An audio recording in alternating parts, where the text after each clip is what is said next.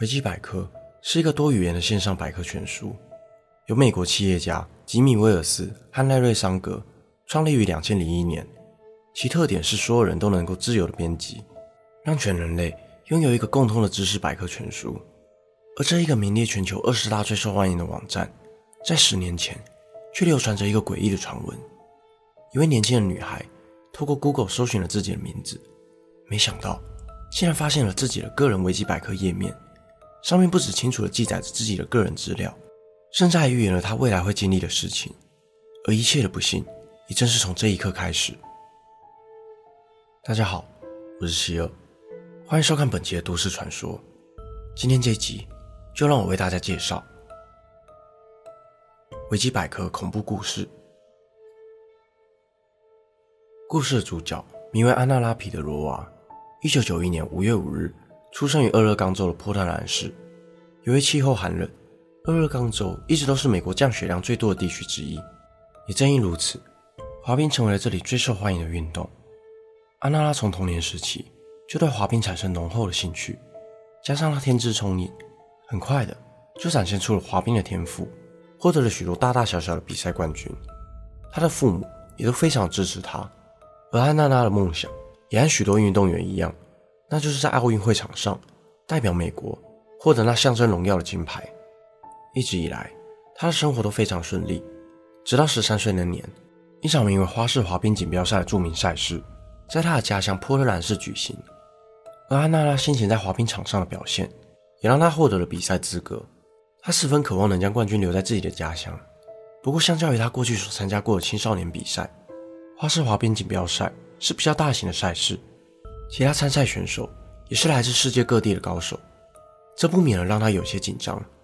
比赛前一晚，安娜拉在床上翻来覆去，不管怎么样就是无法入眠。突然，他灵机一动，他想在网络上搜寻自己的名字，毕竟自己年纪轻轻就获得过不少成就，他想看看那些新闻是如何描述自己的，希望能够减缓自己的焦虑。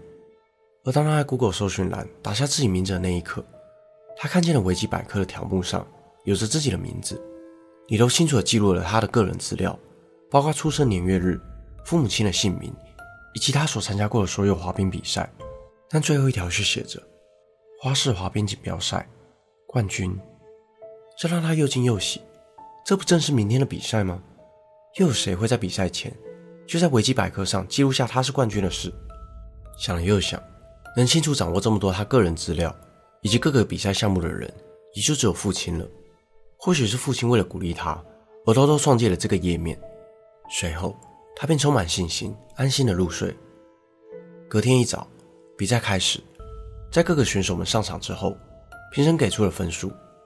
安娜拉·皮德罗娃获得了花式滑冰锦标赛的冠军。他开心的和父母分享这份喜悦，同时，他也感谢父亲为他创建了维基百科，这给足了他信心与勇气。但父亲却对此一无所知。不过，维基百科上的预言成真，还是让他感到十分开心。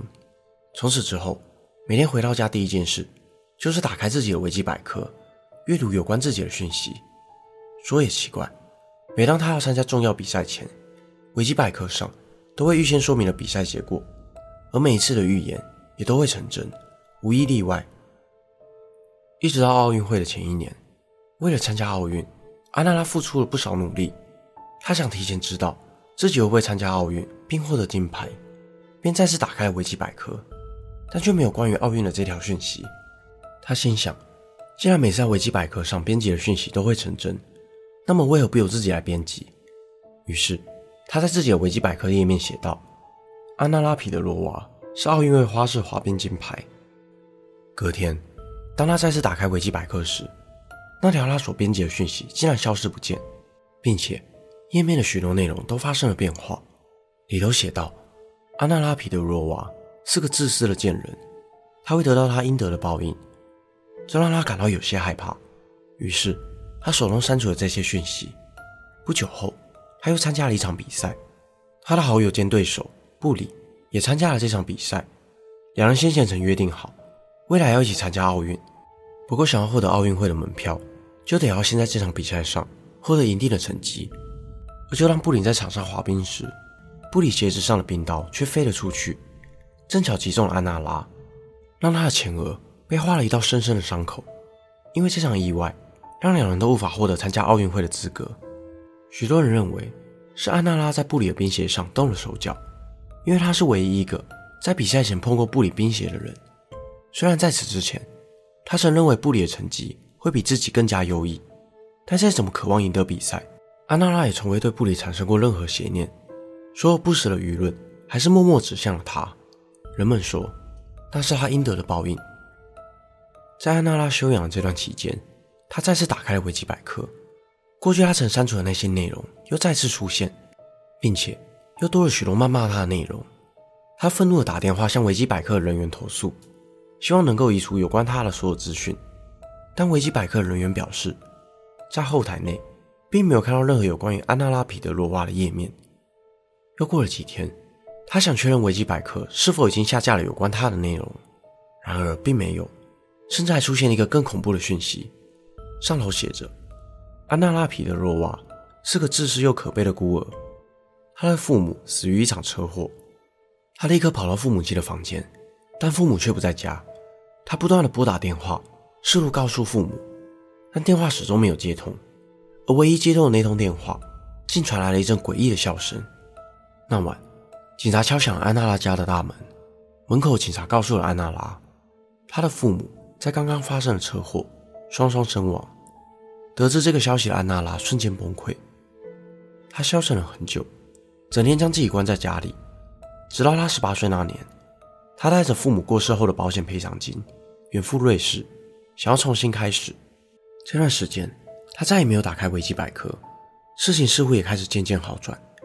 二零一零年，十九岁的他报名了一个当地马戏团滑冰表演者的甄选，那是他和布里过去曾嘲笑过的职业。不过，即使经历了这么多的不幸，滑冰依然是他热爱的事。在甄选前夕，他再一次打破禁忌，再一次的打开了维基百科，那个他已经许久没有再浏览过的网页。而第一行写道：“安娜拉皮德罗娃生于1991年5月5日，梦于2010年10月24日。而那一天的日期正是10月24日，这让他再度感到恐惧。他不知道接下来会发生什么事。他慌张地写了一封 email，想向好友布里求救。而信件的内容里描述了自从他第一次搜寻自己的维基百科页面后所发生的事情。过了几天，邻居闻到了安娜拉的公寓里。”传来了一股臭味，便报了警。警方来到安娜拉的公寓，只见她趴在电脑桌前，早已死去多时。随后，警方在她的电脑里找到了那封尚未寄出的信。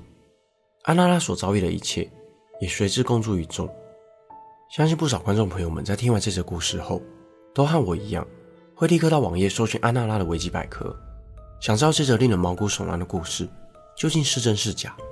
不过却怎么也搜寻不到。我透过故事中的讯息，想要寻找更多的资料。在安娜拉十三岁那年，也就是两千零四年，那年的花式滑冰锦标赛，事实上是在捷克举行，而不是在波特兰市。那年的女子冠军是来自于捷克的佩特拉卢卡奇科娃。从以上资料大概可以推断，这是一则虚构的故事。那么，出处又是来自于哪呢？其实，这是来自于一个叫做 One Page Wonder 的网站。该网站的作者擅长用第一人称视角来创作，让故事更多了几分真实性。安娜拉的故事是他在二零一一年左右的作品，即使知道这是一则虚构的故事，但却依然不减其诡异紧张的气氛感，就像是电影《绝命终结战》一样，明明知道自己将会遭遇不幸，但却不知道自己会如何死去，且不管怎么做都无法避免，同时也让观众打从心底产生了一股未知的恐惧。本期的内容就到这里。如果想看更多都市传说系列的影片，欢迎订阅我的 YouTube 频道。如果想要听的，也可以到各大 Podcast 平台上关注我。我是希尔，我们下次见。